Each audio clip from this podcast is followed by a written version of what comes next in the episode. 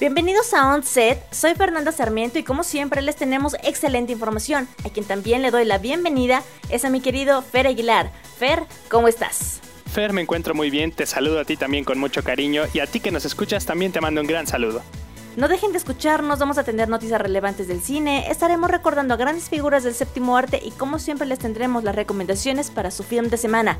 Y bueno, pues antes de dar claquetazo a esta función, les recuerdo que pueden seguirnos a través de nuestras redes sociales. A mí me encuentran en Twitter como arroba soy Sarmiento y en Instagram como soy Fernanda Sarmiento y a mí como arroba juanfer-bajo en Twitter y también pueden seguir el hashtag Podcast en Twitter e Instagram, ahí podrán seguir estando informados de todo lo relacionado con el mundo del cine. También les recordamos que pueden escucharnos a través de Spotify, Himalaya y Apple Podcast. Y si lo prefieren también pueden pedirle a Alexa que reproduzca el podcast On Set. Así que no hay pretexto de que no nos escuchen semana a semana. Espero estén listos porque aquí comenzamos.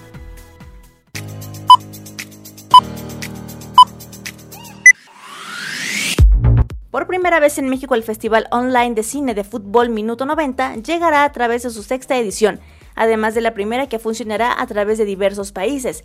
Surgido en Lima, este festival se desarrollará entre el 1 y 6 de junio a través de la plataforma Joinus con una selección de más de 20 películas, tres de ellas hechas en nuestro país.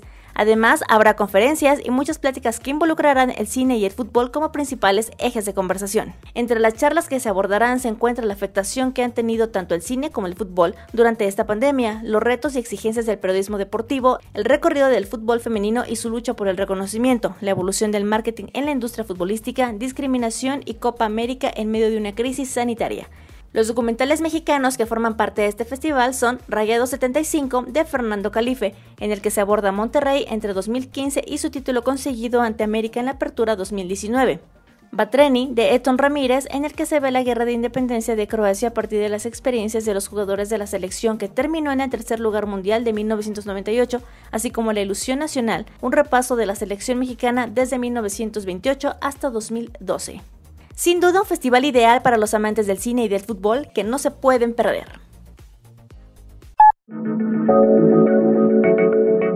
Esta semana en In Memoriam recordamos primero a James Stewart. James Maitland Stewart, popularmente conocido como James o Jimmy Stewart, especialmente en Estados Unidos, fue un actor de cine, teatro y televisión estadounidense, ganador del premio de la Academia por The Philadelphia Story. Durante el transcurso de su carrera actuó en varias películas consideradas clásicos del cine y fue nominado cinco veces más al premio de la Academia, ganando una vez en competencia y recibiendo uno por su trayectoria. También tuvo una notable carrera militar alcanzando el grado de general de brigada en la Fuerza Aérea de los Estados Unidos. Stewart dejó marca en una amplia gama de géneros cinematográficos, incluyendo comedias, screwballs, westerns biográficas, cintas de suspenso y películas familiares. Trabajó para numerosos directores reconocidos posteriormente en sus carreras, como Alfred Hitchcock, John Ford, Billy Wilder, Frank Capra y Anthony Mann. Ganó muchos de los honores más grandes de la industria y logró el premio a la trayectoria de todas las grandes organizaciones del cine. Falleció en 1997 dejando atrás un legado de interpretaciones clásicas y es considerado uno de los mejores actores de la época dorada de Hollywood.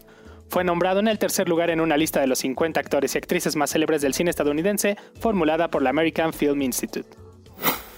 James Mason fue un actor de cine británico que alcanzó el estrellato tanto en películas estadounidenses como británicas.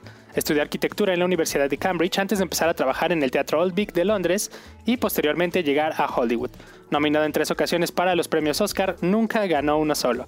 Su característica voz le capacitó para representar también a un imitador villano como su atractiva apariencia le ayudó a convertirse en un actor principal.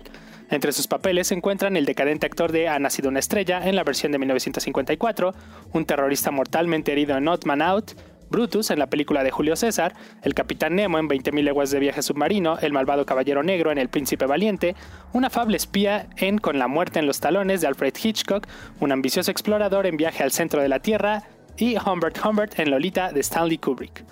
También participó en otros filmes célebres como Pandora y El holandés errante con Ava Gardner, la superproducción La caída del Imperio Romano con Sofía Loren, el drama erótico Mandingo, Los niños de Brasil y la comedia El cielo puede esperar.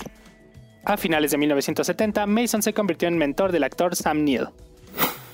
Por último, recordamos a José Pascual Antonio Aguilar Márquez Barraza, conocido como Antonio Aguilar.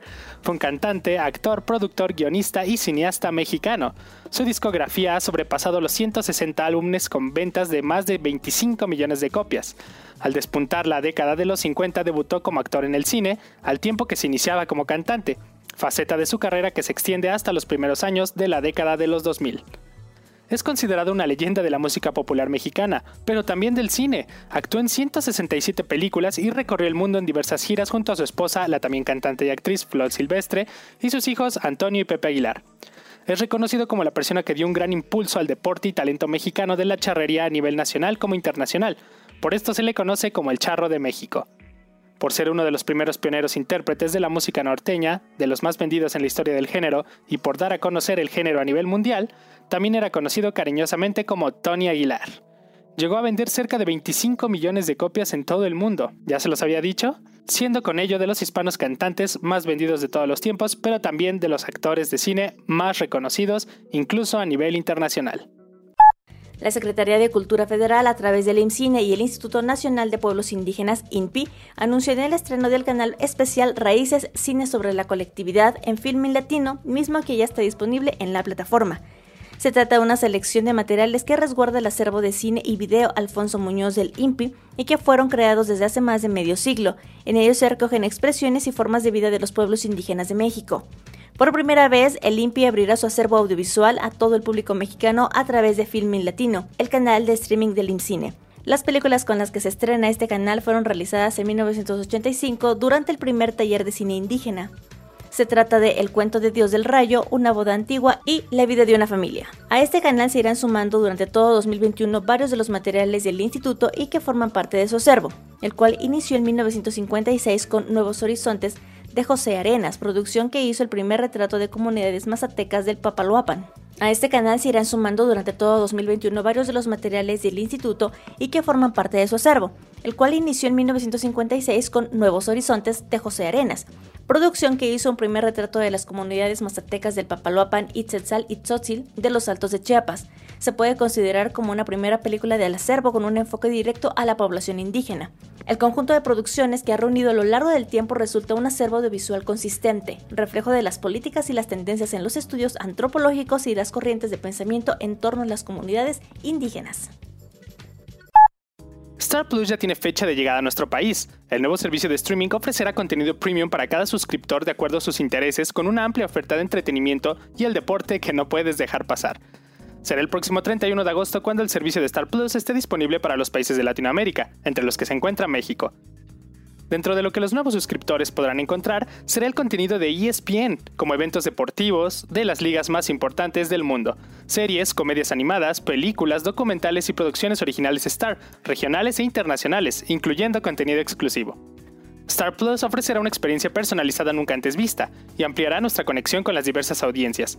La fuerza del contenido, que incluirá todo ESPN, hará de Star Plus una propuesta única de relevancia, identidad y peso propio como para establecerse como un servicio digital independiente de Disney Plus.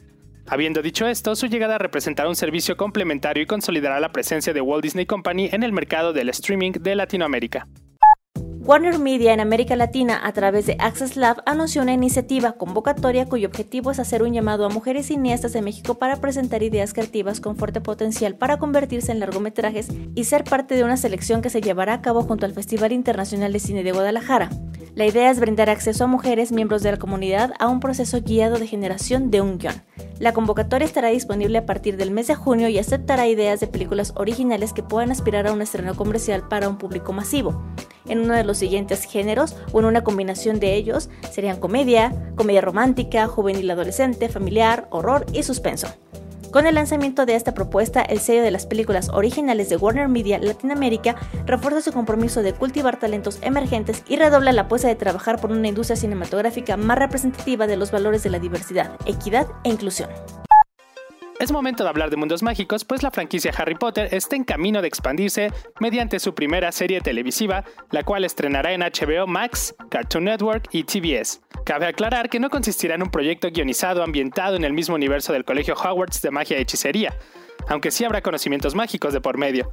Se trata de un venidero programa de concursos, el cual presentará a super fanáticos que compiten para responder preguntas de trivia con invitados especiales. El show aún carece de título, pero se sabe que estará compuesto de cuatro episodios de una hora de duración, transmitidos en cuatro días consecutivos, de preguntas de trivia con invitados especiales. El show aún carece de título, pero se sabe que estará compuesto de cuatro episodios de una hora de duración, transmitidos en cuatro días consecutivos El lanzamiento en Estados Unidos está previsto para el año en curso, con fecha exacta por determinar, mientras que los planes de distribución internacional se revelarán posteriormente. El registro está disponible para aquellos interesados en ser concursantes del programa. Entre los requisitos ahí expuestos, destaca el ser residente legal de Estados Unidos y no ser menor de 14 años. De acuerdo a los reportes, un componente online será parte del evento, por lo cual los fanáticos participantes pueden unirse desde casa. Una vez transmitidos los cuatro episodios del show, al día siguiente será lanzado un especial retrospectivo en torno a Harry Potter. Ambos proyectos surgen en el marco del 20 aniversario del estreno de la primerísima película de la franquicia, en colaboración con el equipo de J.K. Rowling. Por otro lado, fuentes habrían asegurado que la autora de los libros originales, quien ha sido motivo de polémica desde hace tiempo, no estará directamente involucrada en la producción. Entre concurso y retrospectiva puede que haya cierta desilusión respecto a la manera en cómo Harry Potter debutará en la rama televisiva de la mano de HBO Max. A tiempos desesperados, medidas desesperadas. Así que en plena pandemia la familia de la Mora no se podía quedar atrás y abandonar por un lado al entretenimiento y por otro a la economía de los trabajadores del cine. El director Manolo Caro trajo de vuelta la trama de La Casa de las Flores, pero ahora en una película que expande la diversión misma que llegará el 23 de junio a Netflix. El filme que fue rodado en secreto a finales del año pasado en la Ciudad de México traerá de vuelta el elenco original, menos a Verónica Castro, y continuará jugando entre las líneas de pasado y presente, donde el toque especial lo agregará la llegada de la primera actriz, Angélica María. Manolo Caro se mantiene como consentido de Netflix gracias al acuerdo de exclusividad que comparten. El mexicano se encuentra más activo que nunca, pues ya planea un nuevo proyecto para este verano y otro filme, además de estar actualmente grabando en España su musical Érase una vez, pero ya no, protagonizado por Sebastián Yatra. Así que en junio ya tendremos La Casa de las Flores, la película.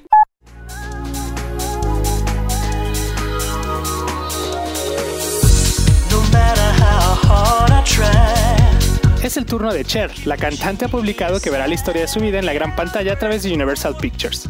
La cinta, que será escrita por el guionista Eric Roth, producida por Judy Kramer y también por Cher, todavía no tiene título. Los detalles de la trama se mantienen en secreto, pero Deadline señala que no será un musical en el que los personajes comienzan a cantar de repente como Mamma Mía, sino que tendrá un tono más parecido a Bohemian Rhapsody. Estaremos esperando más detalles para dárselos a conocer.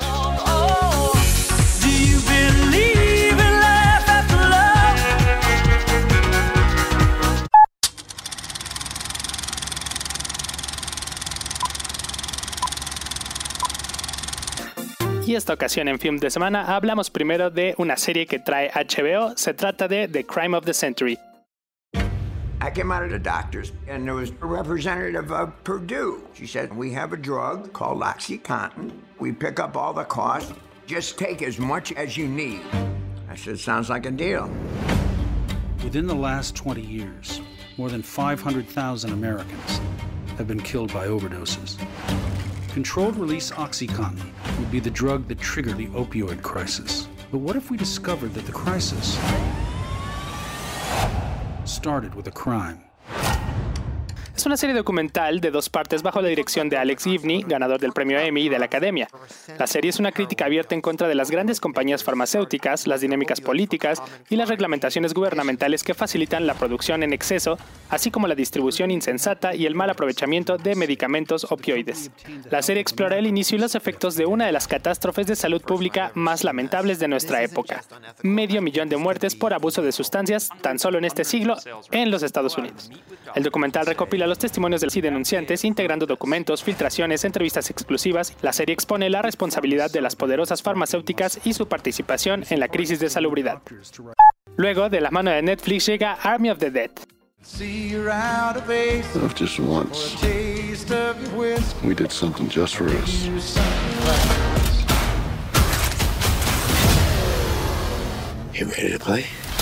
There's $200 million in the vault beneath the strip.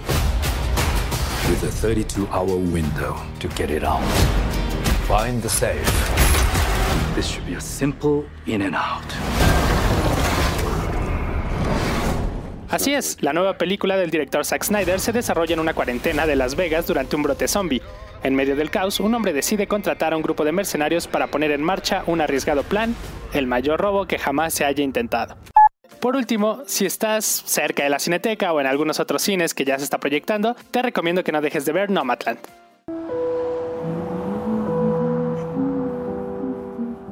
You are one of those lucky people that can travel anywhere. Yes, ma'am, I And they sometimes call you nomads.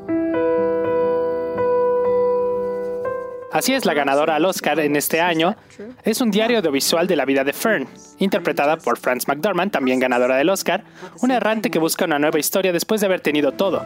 Ese nuevo estilo de vida no significa que no tenga un hogar. Como ella misma le dice a un adolescente que le pregunta por su estado actual, simplemente está sin casa. Y esto es porque Fern lleva su casa a la espalda con solo lo necesario para vivir. Es una realidad tan dura como hermosa. Ella va trabajando, viajando y aprendiendo de sus compañeros del camino jubilados que deciden pasar sus días viajando en una casa rodante para ahorrar dinero y tener libertad, lo opuesto a la vida laboral que siempre tuvieron. Bueno, pues hemos llegado a la final de esta función. Como siempre, muchas gracias por acompañarnos en Onset. A ti, Fer, muchas gracias por toda tu información y recomendaciones de esta semana. Espero que disfruten como siempre acompañado de nosotros con la información del cine. Disfruten su film de semana. Nos vemos la próxima semana con la mejor información, solo aquí en Onset. Hasta la próxima.